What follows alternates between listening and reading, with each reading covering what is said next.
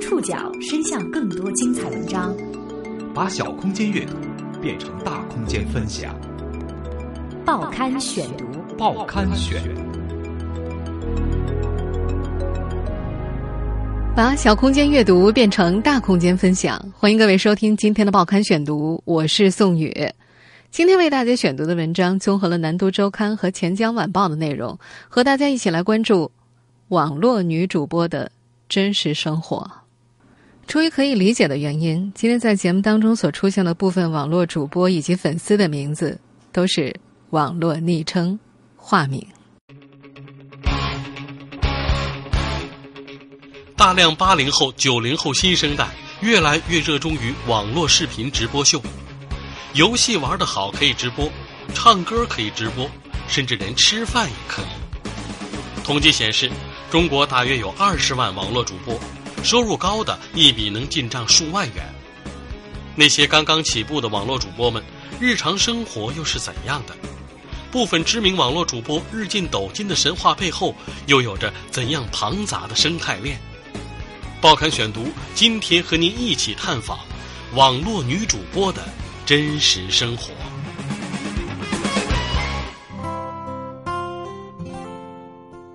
晚上十点，深圳南山大道旁，移动服务式公寓内，张晓还在滔滔不绝的说话。这个女孩很瘦，有着精致的面容，上千人在网络那头陪着她。打开一款直播伴侣软件，外置的声卡、摄像头、话筒自动开启。她的美瞳开始反光，对着屏幕说了一句：“嘿，我来了。”粉丝们以董、总、豪来称呼着彼此，他们可能是驾校教练、专业股民、企业主、富二代、狱警、蓝领或者小学生。在网络直播的大部分时间里，张晓会唱歌，并且自认 DJ。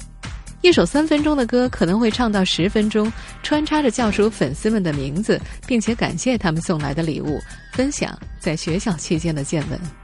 他对粉丝们说：“你们知道吗？我那个同学啊，整容整的鼻子都透明嘞。”说到这儿的时候，这个姑娘迎着台灯的光，给粉丝们看自己的鼻梁和下颌骨，曲线自然。她还加上哄笑的音效。粉丝在对话框里叫好，夸她天生丽质。这个女孩是表演系的学生，知道观众们喜欢什么。张晓是一名颇为成功的网络女主播，人气最高的某天，一位名叫贝吉塔的玩家为她购买了价值十七万元人民币的礼物。那是由网站定期举办的赛票大会，按照礼物多少排名，张晓拿到了第六位。她很开心，按照分成原则。直播平台分去了百分之四十，带他出道的工会从剩余的部分再分去百分之四十，扣税之后，剩下的就是张晓的收入了。这个姑娘二十岁，已经体会到比多数人赚钱容易意味着什么。她是深圳这座移民城市的第二代，家庭经济条件一般，还有弟弟妹妹。她早早就独立了，高中时期就是摄影圈里的小名人，好的时候外拍一天。能够赚上两三千呢。他有很多梦想，其中一个是在深圳买房。在摄像头里的张晓显得更加年轻，直播时候也非常规矩，歌声也平常。按照他的解释，连着几个月上麦唱累了，嗓子哑了。他很多时候都在重复一句话：“你们支持我就要有所表示，点关注在屏幕左边，送礼物在下边啊。”多么直白的粉丝经济学，透过虚拟的联系，就这样实现了。这种粉丝和网络主播间的默契，并非一蹴而就。按照他和粉丝的说法，因为他们走心，在这个直播间内已经形成了所谓的家族意识。粉丝也像滚雪球一样，老人带新人，主播陪伴着他们。几位大玩家撑起台柱子，围观者会感到兴奋。屏幕上反复出现高手的座驾。高手刷出的礼物，特效多极了，满耳朵里都是网络主播谢谢的声音，满屏幕能看到的都是围观者的赞叹。张晓的成功代表了相当一部分网络主播的成名之路，从初出茅庐到站稳脚跟，除了自身条件之外，如何调动起观众的兴趣，产生陪伴感，对网络主播们来说是个学问。不是所有人都能站到金字塔顶尖的。报刊选读继续播出网络女主播的真实生活。根据业内人士估算，中国大约有二十万网络主播。从去年年底开始，网络主播们日进斗金的神话就在各种平台上流传。要说其中最成功的先例，当属四川的沈曼。谢谢谢谢大家的听你的，在这个寂寞的午夜，沈曼陪你度过。曾经有业内人士给他起了个外号，叫做“沈百万”。哪有一天过百万？这个就太假了，不可能！一天就一天收入大概一万块钱吧。我们现在听到的声音是今年五月沈曼接受湖南卫视采访时的录音。这个九零后的姑娘是业界神话，他用了一年的时间，从月薪两千的护士变成了头等舱出行、五星级住宿、存折百万的小明星。除了沈曼之外，根据业内人士透露，一些一线游戏主播的签约价也已经和一流明星片酬类似了，以千万起。这些成功的神话吸引了不少年轻女孩想加入这个行业，但是那些刚起步的网络主播可没有那么风光。最近，一个网名叫做“葡萄小猫”的十九岁姑娘，把自己应聘网络主播的遭遇发在了浙江金华的一个论坛上。小猫今年刚从学校毕业。一开始应聘网络主播，只是听说上班的时间很自由，每天只需要工作六个小时就能够拿到七十块钱，不需要每天上班，工资每星期会结一次。小猫介绍，他去应聘的网站，根据官方介绍是免费的在线 K 歌社交平台，有众多美女帅哥、才艺草根达人携粉丝全天在线。说白了，就是网友可以在网站上看女主播真人表演。今年八月二十七号，葡萄小猫到网站上班。所谓的办公室就在一个小区里租了间房子，加上老板、运营管理者和主播，只有十多个人。在这个涉世未深的姑娘看来，网络主播的工作无非就是对着摄像头和麦克风唱歌，或者和网站公众频道上的网友聊天，开一些无伤大雅的玩笑。应聘的时候，老板拍着胸脯保证，工资每个星期结一次。两千元打底，只要做得好就有提成。而所谓提成，就是网友为了对网络主播示好送来的道具礼物。而我们前面提到的业界神话沈曼，就是靠着网友送的礼物月入过万的。不过，作为这个行业的新人，小猫显然没这个运气。工作半个月，他连一件道具礼物都没有收到。作为一名网络主播。小猫的作息时间和正常的上班族不一样，每天下午三点他开始上班，一般要工作到晚上九点。因为早上和中午频道里没什么人气，网友都要上班工作，而到了晚上人是最多的。打开摄像头之前，小猫会给自己化个淡妆。年轻的她，清纯就是本钱。至于穿什么，公司没规定，她也很随意。不过几天的主播生涯，她已经发现。看网络直播秀的基本都是男网友，他们更喜欢颜值高的女孩子。当然，如果身材火辣一些更受喜爱，要是穿的再性感一点，就能收到更多的礼物。对于网络主播来说，礼物就意味着钱。十九岁的小猫没有想过成名，她的穿着打扮一直是中规中矩，所以她所在的频道人气不温不火。有时候他只能直播自己玩手机或者吃点小零食打发时间，为此他没少挨领导的骂。直播时无人交流的尴尬，他说只有经历过的人才懂。八月二十七号开始上班，一直干到了九月十号。后来小猫因为完不成业绩，被老板炒鱿鱼了。他和同事一起去结工资，老板用各种理由推脱，最终只给了他七十块钱。刚入社会的小猫气不过，也试着找了很多部门，但是因为没有合同，这件事处理起来相当麻烦。小猫的经历并不是个案，在这个新兴的行业，网络主播本身能否撬动更多的资源，捕获野生土豪，笼络更多中层消费者与围观者，除了需要努力，还需要运气。报刊选读继续播出网络女主播的真实生活。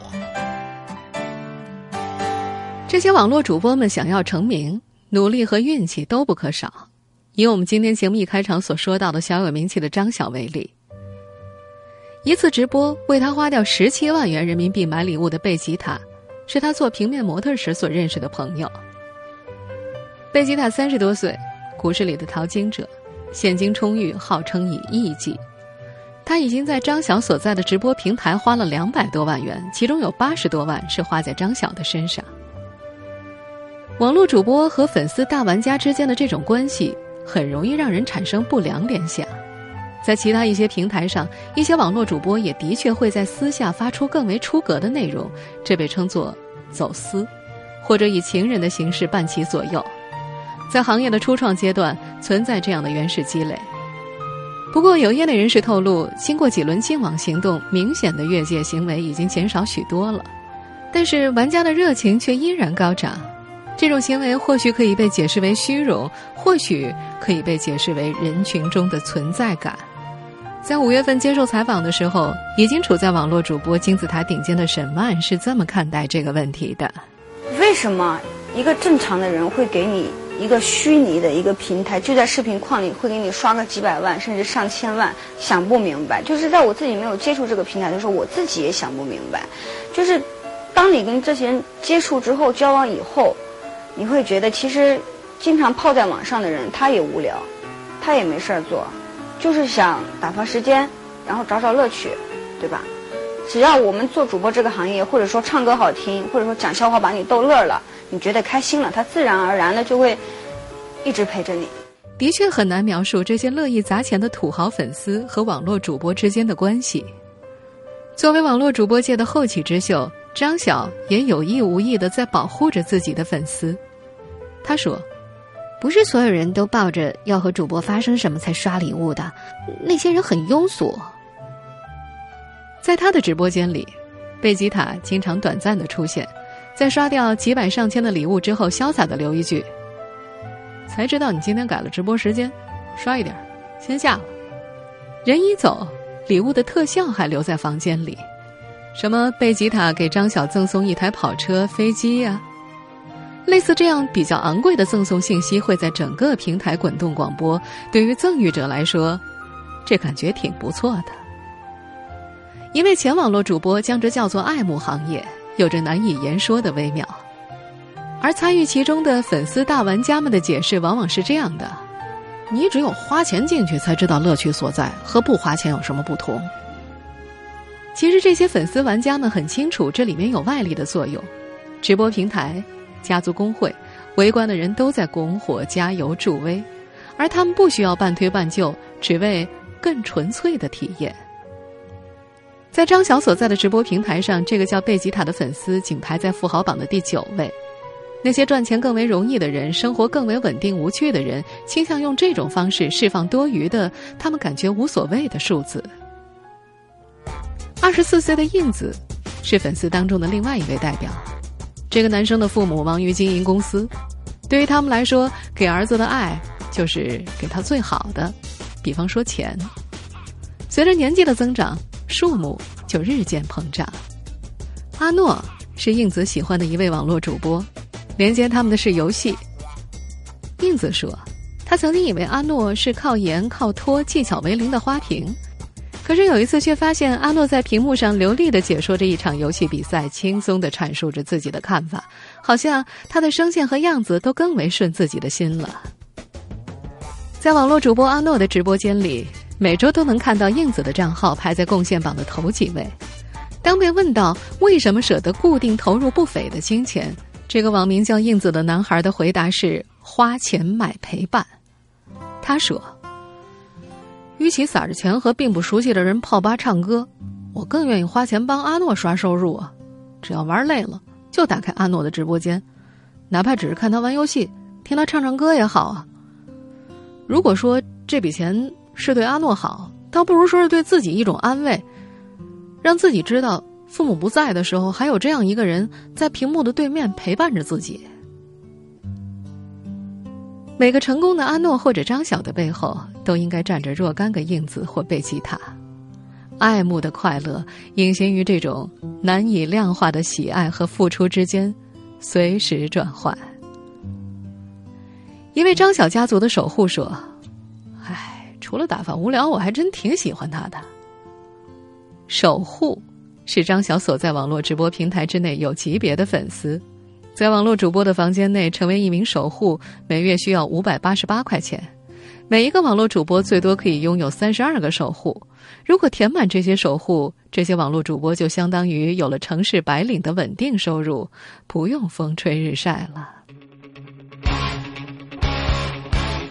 别以为这些当红的网络主播是单兵作战，他们背后有着日渐成熟的团队、家族、主播工会，这些在外人听来尚且陌生的名词，构成了网络主播产业的行业金字塔。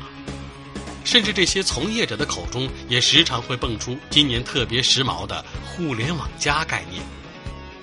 报刊选读继续播出网络女主播的真实生活。国内最初的网络主播实际上是随着网络游戏应运而生的，类似于《刀塔》《英雄联盟》等大型网络竞技游戏，总会组织一些世界性的冠军大赛。而这些国际大赛需要专业的主播来对其进行讲解和分析，以帮助网上玩家更好地理解职业玩家的战术操作。而那些退役下来的曾经的职业玩家，就成了中国社会的第一批网络主播。但是，随着网络社会的全面发展，一些网络直播平台，比如像 YY、斗鱼等等，就开始关注其普通网民。他们组织了一批年轻貌美、身负才艺的女性主播，以视频直播的方式向广大普通网民展示自己的日常生活。这就是网络女主播的兴起之路。另外，还有一些男性网民以热情奔放的主持风格、大胆直接的语言用词来获得其他网民的认同，夺取众人的眼球。这也是网络主播的另外一种发展方向。这些视频主播，他们的收入更多的是靠粉丝们在网络直播平台的直接消费。许多网络平台为了吸引粉丝的到来，以网络虚拟货币的发行方式出售一些所谓网络上的豪车、鲜花、礼物，鼓励客户用人民币充值购买，赠送给自己喜爱的视频主播们。我们今天在节目当中所讲述的网络主播，基本都是属于视频主播这一类的。不管他们在直播时如何表现，赚取粉丝手中的钱财是他们最终的目的。有非正式的统计数据显示，这个产业所创造的利润已经多达几十亿元。为了管理以及招募主播，不少知名的直播平台之下，往往会有众多的主播工会，他们和网络主播签有协议，怎么分成、多少底薪、哪些内容是走红线，都是有约定的。什么时候上首页了？什么时候需要助推一把人气了？他们搅动、调和着产出和需求，并且从中抽取报酬。巨大的市场空间自然吸引着激烈的竞争，也压缩着利润空间。抽成比影响着主播的进退，其中自然有人会想出新的办法盘活这种人力资源。去年刚从星海音乐学院毕业的韩俊就是其中之一。这个二十四岁的男生是声乐表演系的科班生，从大二开始在外兼职教人唱歌，参加过很多选秀比赛。但是娱乐工业的造星机制垂青的只是少数，他并没能成为幸运者之一。但是网络主播平台却给韩俊提供了施展能力的空间。一开始他只是将自己的授课经验放到直播平台上，后来经常介绍一些学院里的学弟学妹到直播平台做主播。他的选人标准得到了市场的认可，其中包括某个中型平台的投资人。他很快就成立了自己的家族，继而是工作室，然后注册了公司，被老板注资，成为了一家子公司。说的更加直白一点吧，他现在的公司更像是一个网络主播经纪公司。如今，这个在全国十四个城市布局的大型工会月流水据说达到了五百六十万，他们身边很快就被投资人、讲故事的人包围。娱乐产业的长尾理论终于最齐全的实现了。在韩俊看来，他手下的主播们包齐了观众们的想象，总有一款是观众喜欢的。接受采访的时候，他叫来两个姑娘接受访问，都是他心目中的勤奋员工，苏梅和于蛋。Hello，大家好，我叫苏梅，我是广州人，今年二十一岁，我在 KK 和白星当女主。这两位网络女主播的工作时间很长，每天要五六个小时左右。精力充沛的苏梅下了麦还能够说笑，于蛋已经没什么体力了。苏梅是大专毕业生，于旦是韩俊在星海音乐学院的师妹。一年前，苏梅还在一家叫做“仙踪林”的餐厅工作，三班倒，非常辛苦。而于旦之前会接一些表演拍摄的活。韩俊的公司为他们提供了标准化的工作环境，十平方米见方的小屋被装饰成温馨的公主房、琴房的模样，用两条一百兆的网络保障着速度。五六位工作人员在外面的办公区域为这些网络主播提供技术支持、房间秩序管理和直播平台沟通。他们是助理，也是保护者和监督者。苏梅和于旦在这个体系里打拼着，他们认同韩俊的说法，保存自己的特色，等待公司帮他们圆梦。如今，苏梅再去自己曾经工作的仙踪林喝东西，已经没人认得出来了。她化了妆，看起来时髦了许多。于旦还是更喜欢消费，买些大牌的化妆品。只是不再精打细算了，还自豪的在朋友圈晒出来，说自己是个幸福的败家的小女人。作为这些女孩们的老板，韩俊深谙粉丝经济之道。他说：“粉丝想看什么就给他看什么，爱看唱歌跳舞就用唱歌跳舞来满足他；有人爱看搞笑就用搞怪的东西来满足他；如果有人爱看特异功能，那他就搞一个特异功能产品来满足他。”这个二十四岁的年轻人还总结了自己的商业模式，用地推模式吸引那些在学校服务行业潜在的艺人，从网络主播开始做起，并且提供场地和培训。做网络主播本身可以产生收益，可以养活自己，不用公司掏钱来养活这些艺人，而通过这些网络直播行业积累的粉丝，又可以再通过网剧、网络综艺节目，最终实现他心目中的大目标。在韩俊看来，这叫做娱乐产业的互联网加。他和他的管理层笃定认为这是条出路。他说：“这是 UGC 到 PGC 的进步。”这两个分别代表用户产生内容和专业生产内容的英文缩写，几乎是每一个互联网从业者的口头法宝。他还反问前去采访的记者：“我们有多久没产生一个周杰伦了？你又知道上海的 SNH 四十八是花多少钱才捧出来的？”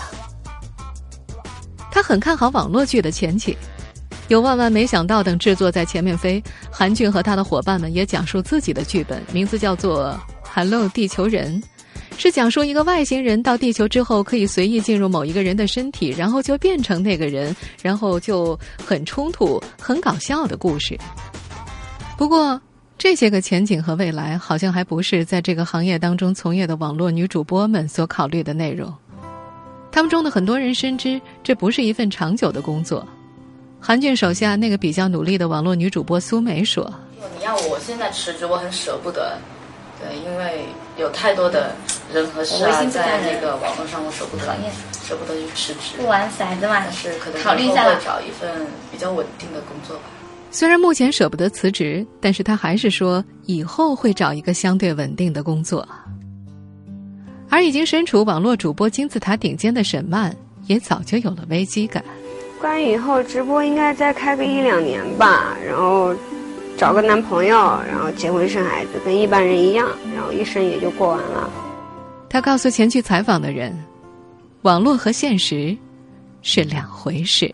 因为网络跟现实它是有差距的，它不一样，你不能把网络跟现实混为一谈。我很懂一个道理，就是网络跟现实你一定要区分开来。如果你混为一谈，那你就输了。听众朋友，以上您收听的是《报刊选读》，网络女主播的真实生活。我是宋宇，感谢各位的收听。今天节目内容综合了《南都周刊》《钱江晚报》以及前瞻网的内容。收听节目复播，您可以关注《报刊选读》的公众微信号，我们的微信号码是《报刊选读》拼音全拼。下次节目时间再见。